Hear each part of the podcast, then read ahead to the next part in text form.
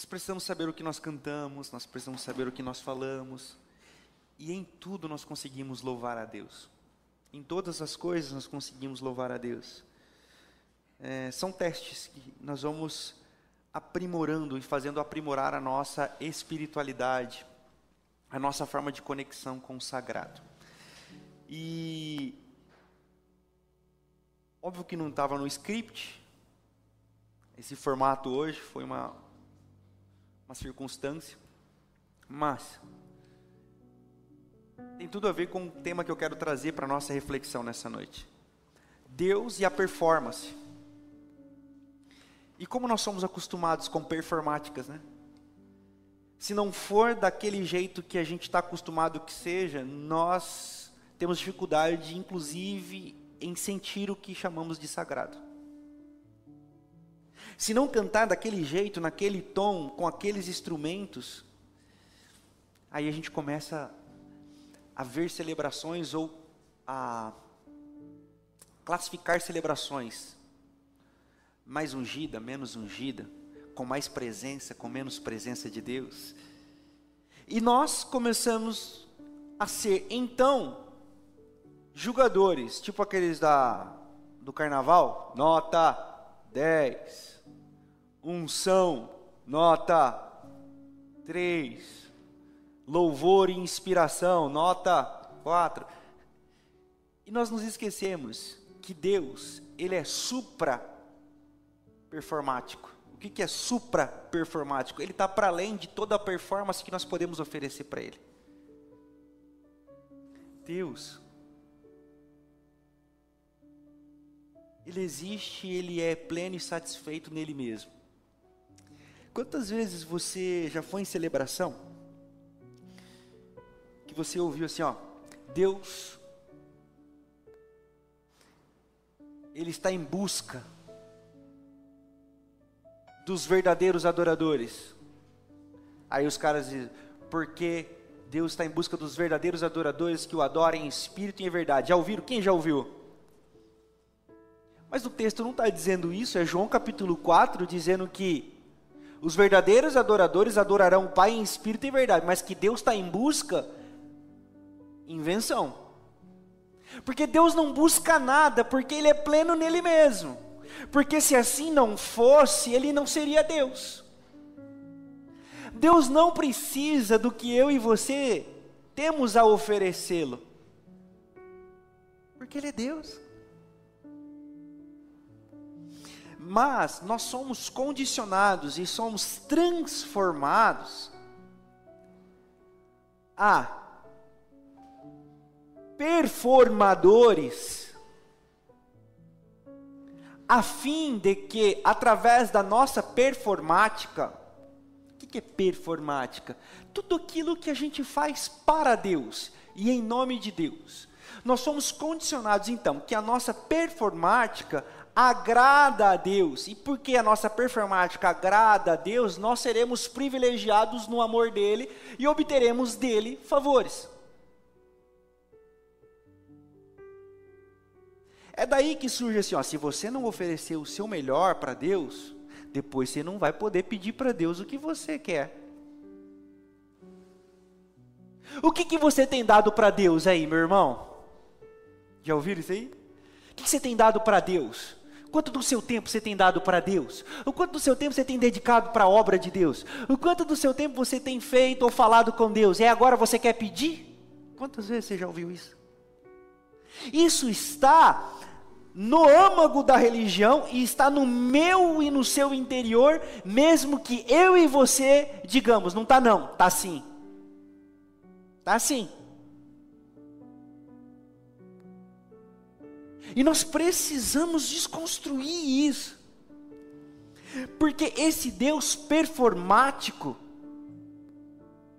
que tem adoradores performáticos e seguidores performáticos, é senão uma criação nebulosa da nossa mente adoecida.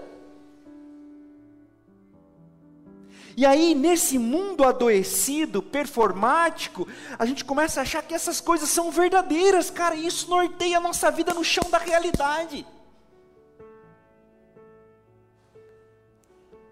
Isso é tão verdade, isso é tão verdade, que tem gente que adoece psicossomaticamente por medo de Deus. A pessoa carrega uma culpa de ter falhado num compromisso que ela fez com Deus, ou que o pastor, o pastor, o apóstolo, o bispo, o semideus falou, e ela gerou uma culpa nela mesmo, que ela adoece psicossomaticamente. O que, que significa psicossomaticamente? É uma patologia que nasce na psique, mas que somatiza. O que, que significa somatizar? Soma vem do grego, que significa carne. Então, nasce na psique e somatiza, ou seja, vira uma patologia mesmo, mas que está aqui. Mas ela sente dor, ela sente os sintomas da doença. Esse é só um exemplo do que esse Deus performático, e é por isso que eu falei na semana passada, que é muito perigoso a gente ter uma fé não amadurecida. Por quê? Porque numa fé não amadurecida, a nossa fé fica condicionada ao que acontece ou deixa de acontecer na nossa vida. Falei semana passada. Se as coisas estão indo bem na minha vida, então a minha fé está boa. Se as coisas estão dando errada na minha vida, minha fé não está tão boa.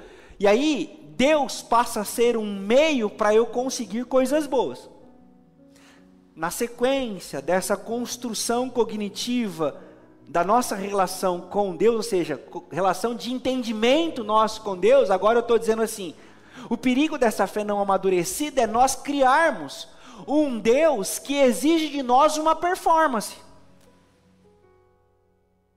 E o pior, nós achamos também que Deus é performático.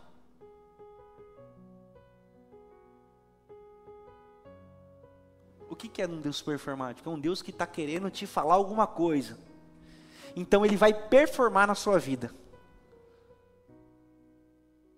Eu quero falar com o Renato. Então eu vou jogar uma carta em branco para uma carta, uma carta marcada para ver se ele entende. Aí o Renato ele pega e fala assim: eu acho que Deus está falando comigo, rapaz. Ele está me mostrando uns sinais aqui, mas eu não estou eu não estou conseguindo entender. Aí,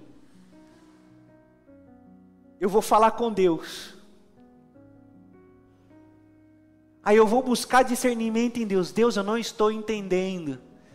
E Deus vai jogando comigo para eu não entender, para cada vez mais eu estar buscando Ele, porque quanto menos eu entender, mais eu vou depender dEle, e quanto mais eu depender dEle, mais eu vou estar fazendo uma performática de oração, de louvor, de adoração, de busca, e esse ciclo não tem fim. Não tem fim, cara. E não tem cura, velho. Por isso que a religião esconde as piores mentes da humanidade. Gente doente.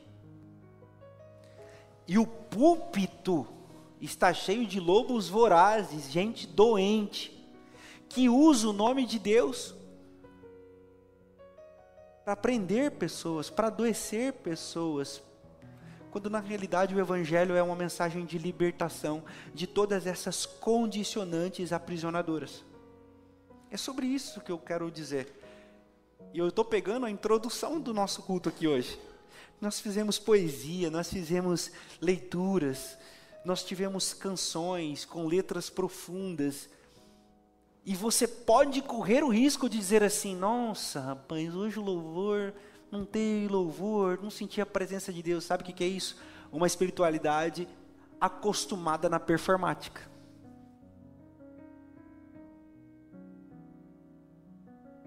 Uma espiritualidade acostumada a só sentir a presença de Deus e cantar: Deus está aqui, aleluia. Tão certo como aqui eu respiro. Se não cantar, não, se não cantar, não vai.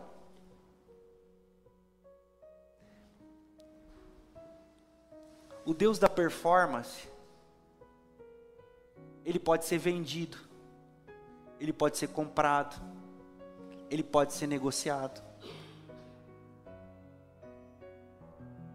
E o texto, para nossa discussão hoje, se encontra em Atos, capítulo 8.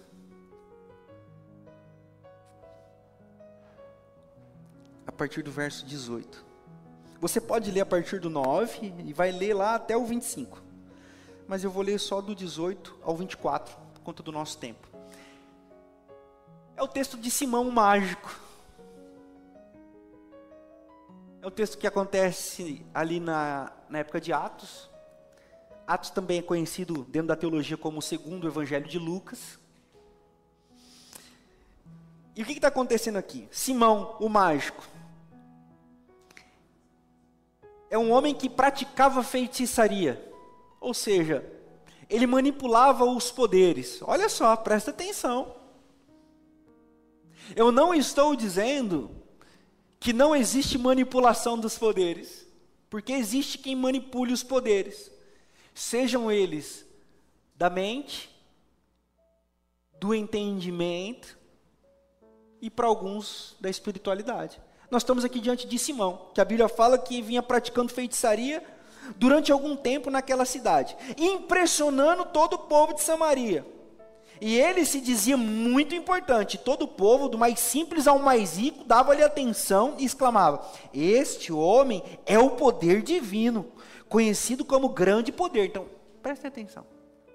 Tinha um cara que fazia as performáticas que saciava as expectativas de toda uma população, do mais rico ao mais pobre. O que, que eu quero dizer? Que todos nós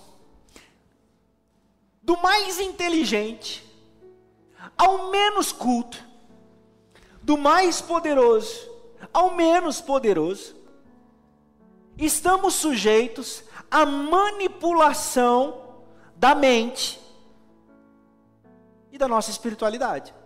Olha aqui, Simão Mágico. Ele conseguia chamar a atenção das pessoas, pessoas, cara, esse cara tem um grande poder. Prestem atenção. Mas aí vamos lá para o 18. Porque o que está acontecendo? Ele, ele, tá, ele, ele é esse cara, aí chega Pedro e João na cidade. Muitas pessoas haviam se batizado, inclusive Simão Mágico. Esse detalhe é importantíssimo. Muitas pessoas foram batizadas, inclusive Simão Mágico, ou seja, batismo não significa bulhufas. Sacou? Bulhufas. Bulhufas é estranho, né? É, não significa nada. Tecla SAP. E aí, quando João e Pedro chegaram, eles oraram pelas pessoas e as pessoas foram cheias do Espírito Santo. O que também não significa nada no sentido de Pentecostes ou pentecostalismo. Isso aqui é um registro histórico do começo do movimento da igreja. Pronto, aconteceu aquilo naquele dia, naquele momento, para aquela circunstância. Ponto. Ficando impressionado com o que estava acontecendo. Versículo 18, agora cheguei no texto. Cheguei no texto aí. Vendo Simão que o Espírito era dado com a imposição das mãos dos apóstolos, ofereceu-lhes dinheiro e disse: Dê-me também esse poder para que eu possa, para que a pessoa sobre quem eu puser as mãos receba o Espírito Santo. Aí vem Pedrão com a sutileza petrina, leveza educadora, disse assim: Vá para o inferno com seu amor. Era mais ou menos isso.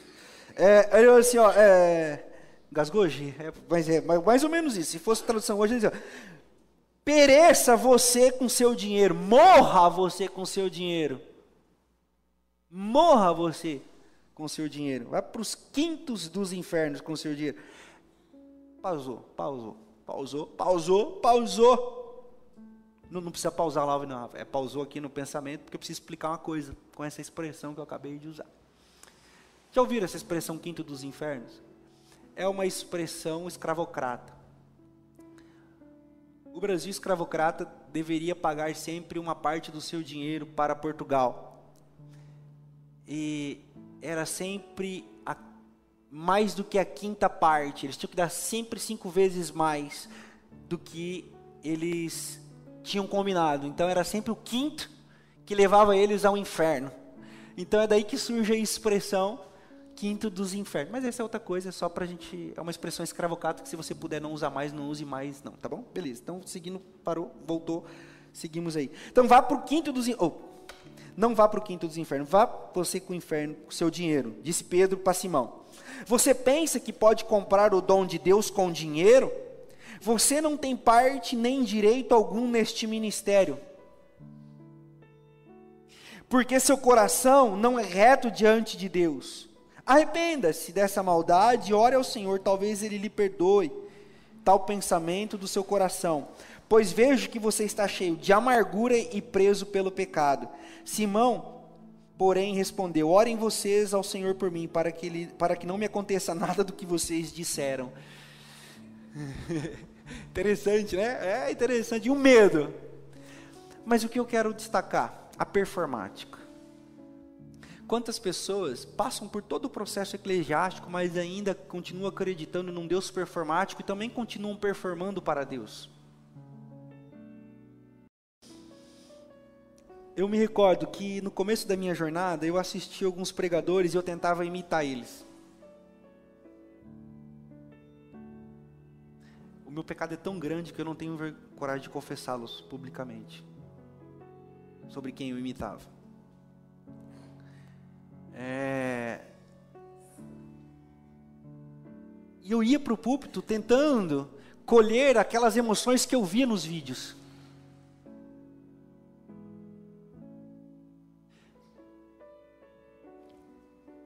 Teve uma vez que eu assisti, esse aqui eu posso falar. Eu assisti um DVD do Livres para Adorar. Quem conhece Livres para Adorar? Do Juliano Som, aquele coreano, coreano né? Ele é coreano, né? E eu lembro que eu assisti o DVD inteiro, assim, em prantos, cara. Eu chorei sozinho na sala. E eu, eu ia pregar no, eu ia pregar no domingo à noite. Cara, eu quero isso para minha igreja. Eu quero esse mover do Espírito na minha comunidade. E eu lembro que eu fui para o culto. E o culto parecia uma geladeira. E o quanto aquilo me frustrou.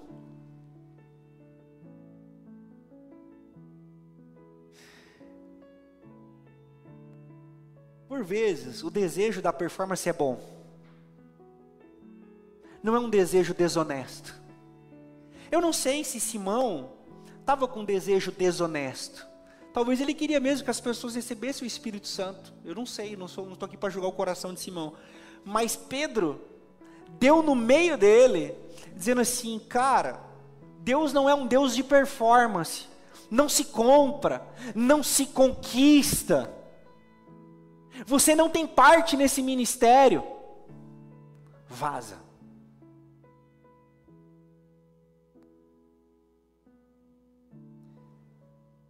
Quantas vezes nós tentamos impressionar Deus com o poder da nossa oração?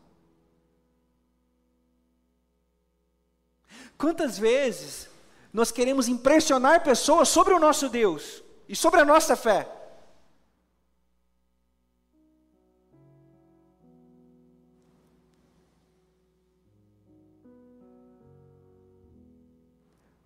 nós achamos que Deus está esperando algo da gente. E não percebemos o quão blasfemo ou blasfemo é isso. Porque criar para nós um Deus que espera algo de nós é acreditar num Deus faltante. Ai, Deus está esperando você. Deus está esperando você, meu irmão. Deus, Deus chora porque você não está na igreja. Que crise de identidade é essa que o nosso Senhor Jeová está que nós precisamos marcar um psiquiatra para ele? Mas como nós criamos um Deus à nossa imagem e semelhança, o que falta em nós, nós acreditamos que falta em Deus também. E como nós não somos capazes de nos prostrar a um Deus perfeito, nós criamos um Deus faltante, para que na falta dele a gente complete e seja saciado nisso também. Deu para é, ficou confuso? Se falta em Deus, eu entrego para Ele, porque faltando em mim, Ele entrega também dele para mim. Eu faço essa troca. Eu criei um Deus à minha imagem e semelhança. Por quê? Como é que eu vou servir um Deus que não precisa de nada? O que, que eu vou pedir de volta? Você já foi aniversário de rico?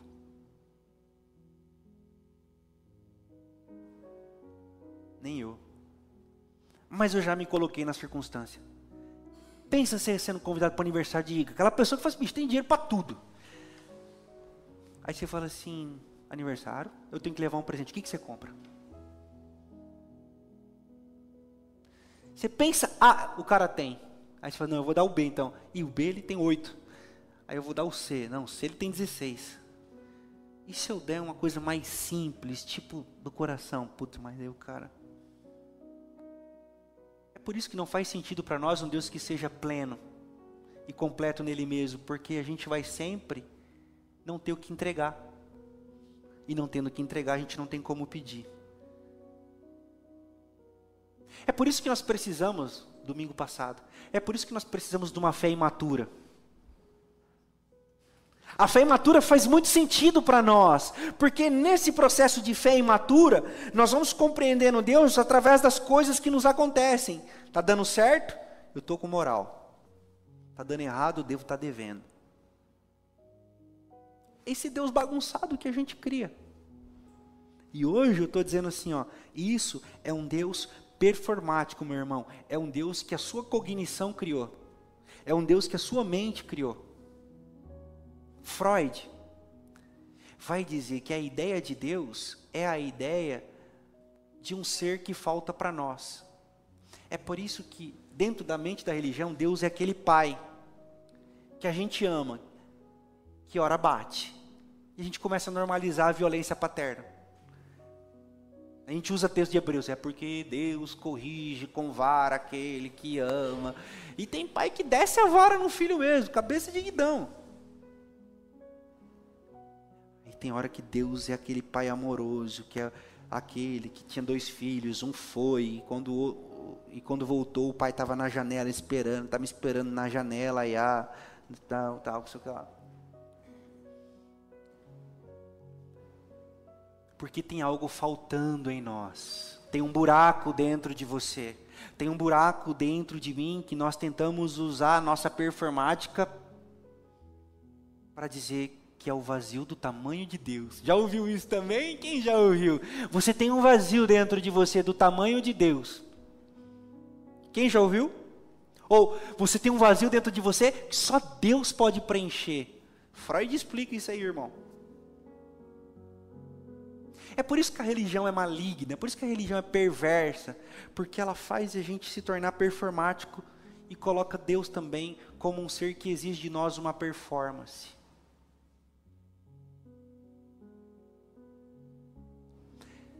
Simão queria performar. Como que eu faço para comprar isso aí, irmão? Porque eu também quero meter a mão na cabeça da galera. Eugene Peterson vai chamar isso de pornografia espiritual. Ele vai dizer que é ter prazer com aquilo que não lhe é real.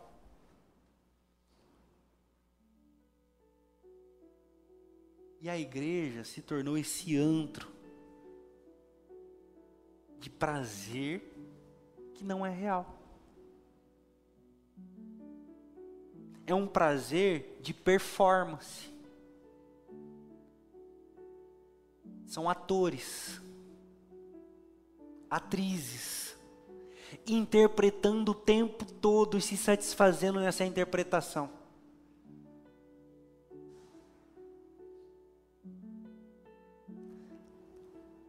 E o que é pior? Essa é a segunda parte que eu quero falar. Nós começamos a projetar isso nas pessoas. Estou com uma galera jovem hoje aqui. Quando vocês iam no encontro de, de casais, de jovens, no encontro de jovens, pode ser também encontro de casais jovens, né? mas enfim, assim, namora com alguém que vai orar com a mesma intensidade que você, sim ou não? Namora alguém que tem a mesma fé que você. Namore alguém que busque a Deus como você. Namore a Deus que queira. Namore, namore alguém que ame a Deus como você. Namore alguém que vai te puxar para cima na espiritualidade. Namore alguém que vá somar na sua performance. E alguém que performa como você. Nós começamos a projetar nas pessoas uma performática. Nós começamos a projetar nas pessoas essa hora que nem eu, então essa é minha amiga. Essa busca a Deus que nem eu, então pode ser minha amiga. Tem um áudio ridículo, tem um áudio ridículo, e eu fico vendo é, é, é, nos reels do Instagram, é um áudio daquele pastor que se acha engraçado, mas que de engraçado não tem nada.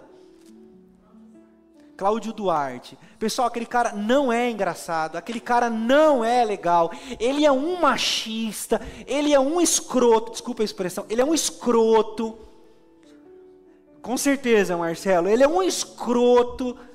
E aí ele se acha engraçado porque ele faz piada machista, todo mundo dá risada, inclusive as mulheres, e ninguém pensa.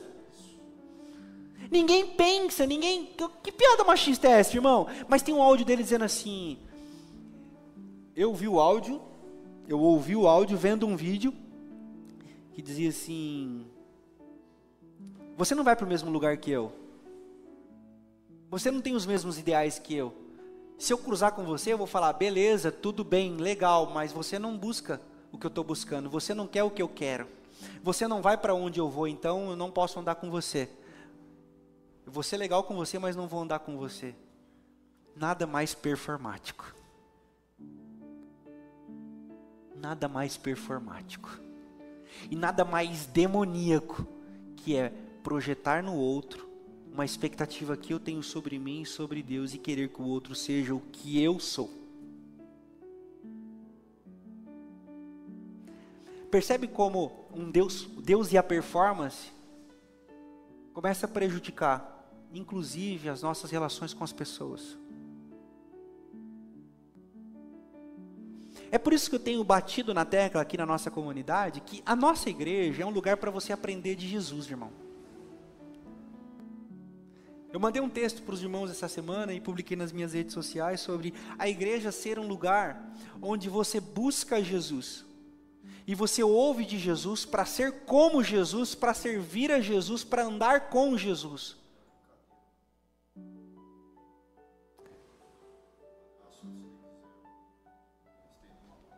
Exato, exato, exato.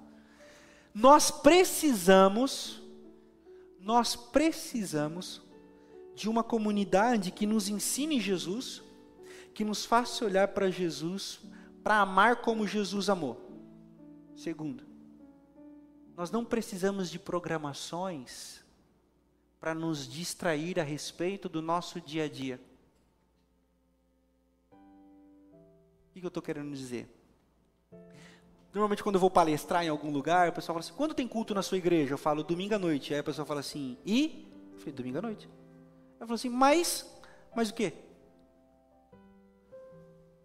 Não tem mais nada? Para quê? É, o pessoal da sua igreja vai onde? O pessoal da minha igreja vive. Eles trabalham, tem família, tem que descansar. No domingo à noite a gente se reúne em nome de Jesus para aprender sobre Jesus. Ué, mas e programação para distrair os irmãos? Aí já não é o meu papel não, viu? E, e programação para atrair mais jovens? Eu não estou com essa ideia de atrair ninguém, não. Porque igreja que tem programação para atrair jovens é porque está faltando Jesus. Se Jesus não atrair as pessoas, o resto é só distração. No meu texto eu afirmei assim: talvez aqui você não vai encontrar o seu melhor amigo.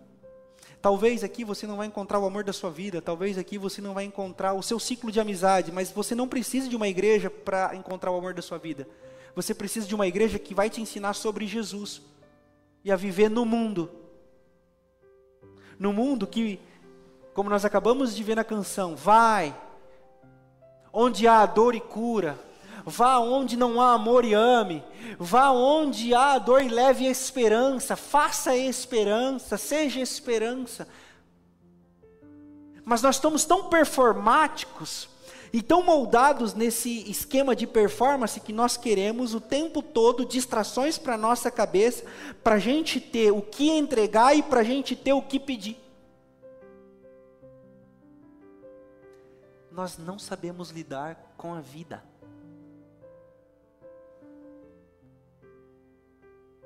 Nós não sabemos. Vão. Vão. Toda vez que eu falo isso, eu me lembro daquele texto bíblico quando Pedro, Tiago e João estão no Monte da Transfiguração. O rosto de Jesus resplandecente. Uma epifania acontece ali.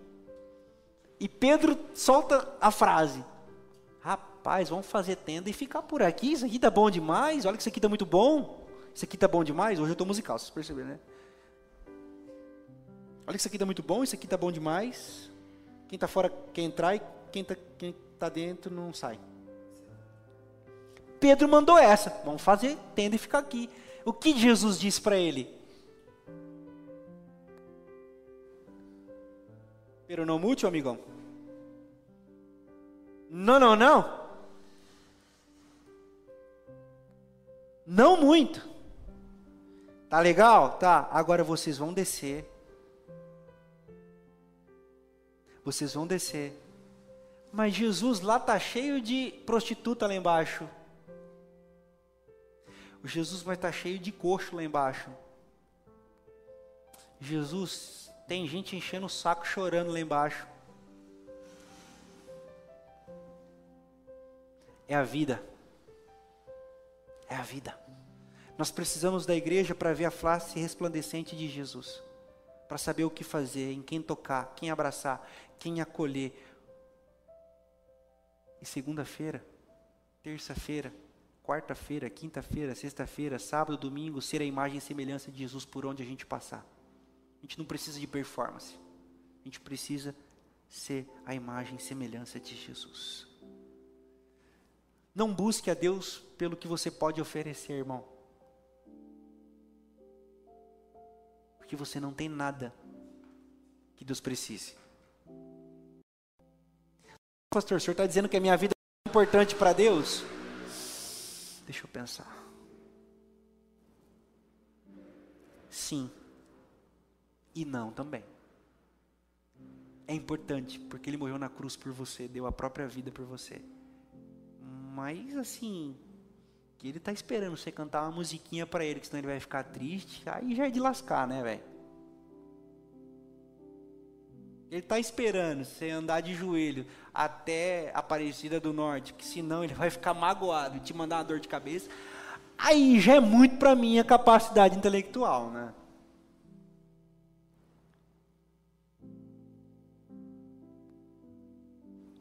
Primeira carta de João, no capítulo 4, no versículo 19. Não fomos nós que amamos a Deus. Ele nos amou primeiro. Nós não demos nada para Ele.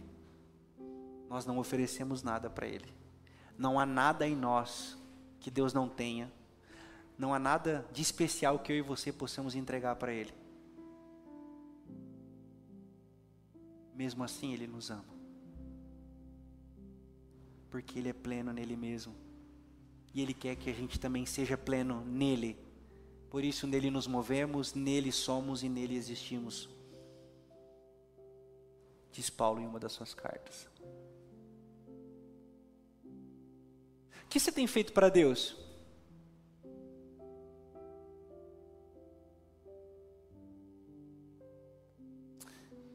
Se eu pudesse te dar uma dica nessa noite, é viva para Deus. Pastor, o que é viver para Deus? Entrar no seminário? Dani, teve um dia que eu atendi o jovem e ele angustiado no meu gabinete. Pastor, tô na dúvida. Falei, vixe, o que, que esse cara tá? Cheguei, tava na dúvida crucial da vida, sei lá. Ele falou assim, eu tô na dúvida se eu sirvo a Deus ou faço faculdade. Eu falei, oi? Não entendi? Que fumou tá estragado.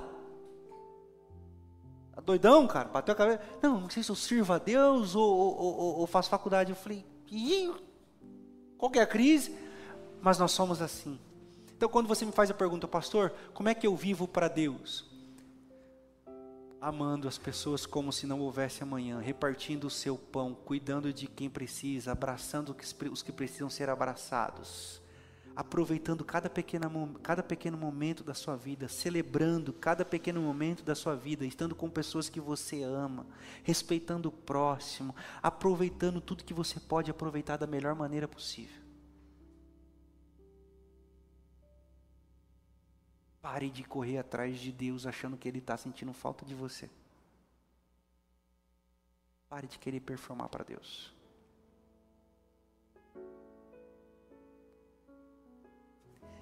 Agora, toda vez lá em casa, quando a gente abre um vinho, como é que o pai fica, Dani? Manjo nada de vinho, irmãos, manjo nada. Eu meto uma pose de sommelier. É que é uma beleza, hein, Débora? Cheiro. Sei nada. Se, se é com notas amadeiradas, se é com cereja, fruta vermelha, chocolate, amadeirado, defumado, se tem porco, sei lá. Obrigado, Senhor. Obrigado, Senhor. Obrigado, Senhor.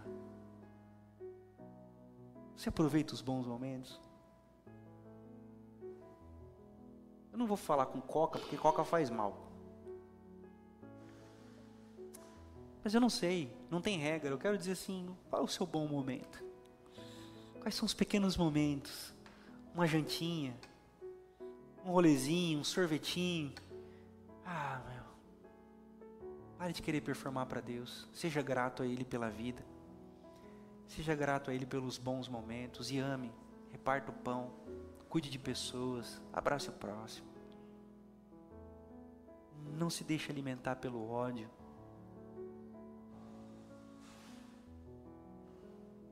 Lute por justiça.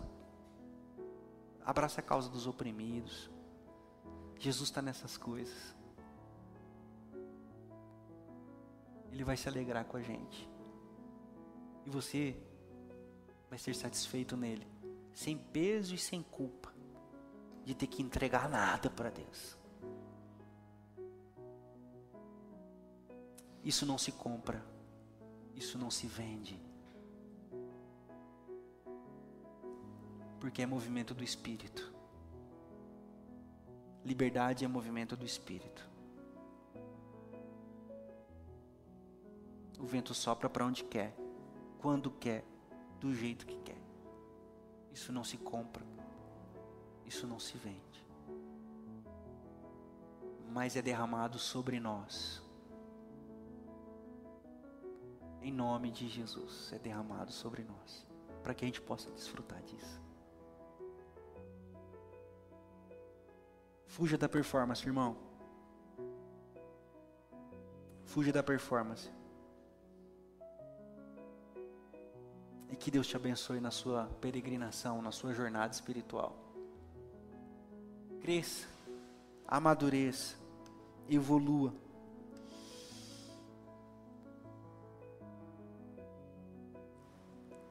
E jamais volte a colocar Deus dentro da sua caixa. A caixa é sua. É só sua. Deus não, não cabe nela.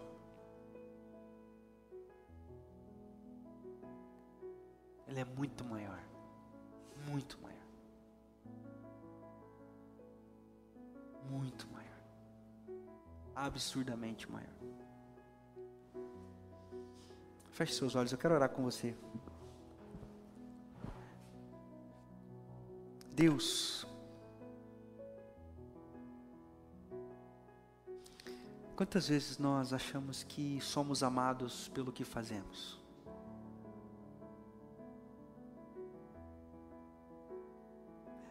Quantas vezes eu e meus irmãos aqui e irmãs te procuramos para oferecer algo para merecer o teu amor.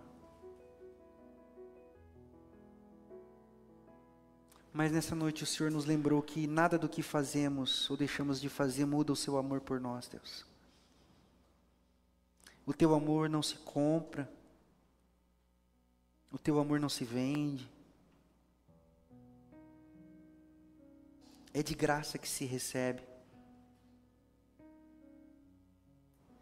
Mas perdão, Deus, porque nós temos dificuldade com a graça.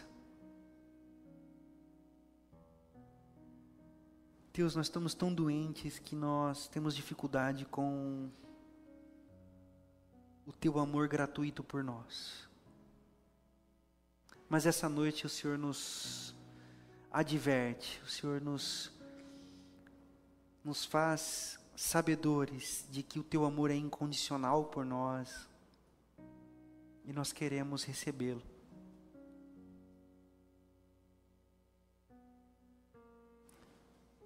Que cada um aqui, Deus, possa se despir da sua roupa de performance, da sua máscara religiosa, da sua vestimenta religiosa e se enudecer diante da tua presença. E que ela seja suficiente aos nossos corações, Senhor.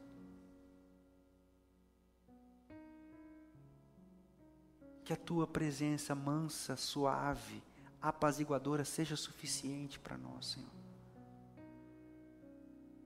Não é sobre as bênçãos que o Senhor pode nos dar, não é sobre os nossos sonhos que o Senhor pode realizar, mas é sobre estarmos na tua presença, Senhor. E nos parecermos contigo. Nos ajude nesse processo, Senhor.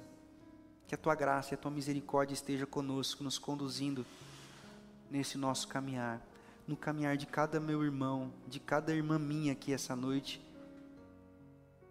e onde e quando estiver ouvindo e assistindo essa mensagem, Senhor. Nos livre da performance, das obrigatoriedades de orar, de ler a Bíblia, de entregar rituais, de cumprir regimentos espirituais, protocolos regimentares, eclesiásticos. Deus nos livre. E que reste somente, tão somente a Sua santa e doce presença. Que assim seja em mim, em nós e através de todos nós para o mundo. Amém. Amém. Amém. Deus te abençoe, meu irmão. Deus te abençoe, minha irmã. Deus e a performance. Guarde essa mensagem no seu coração.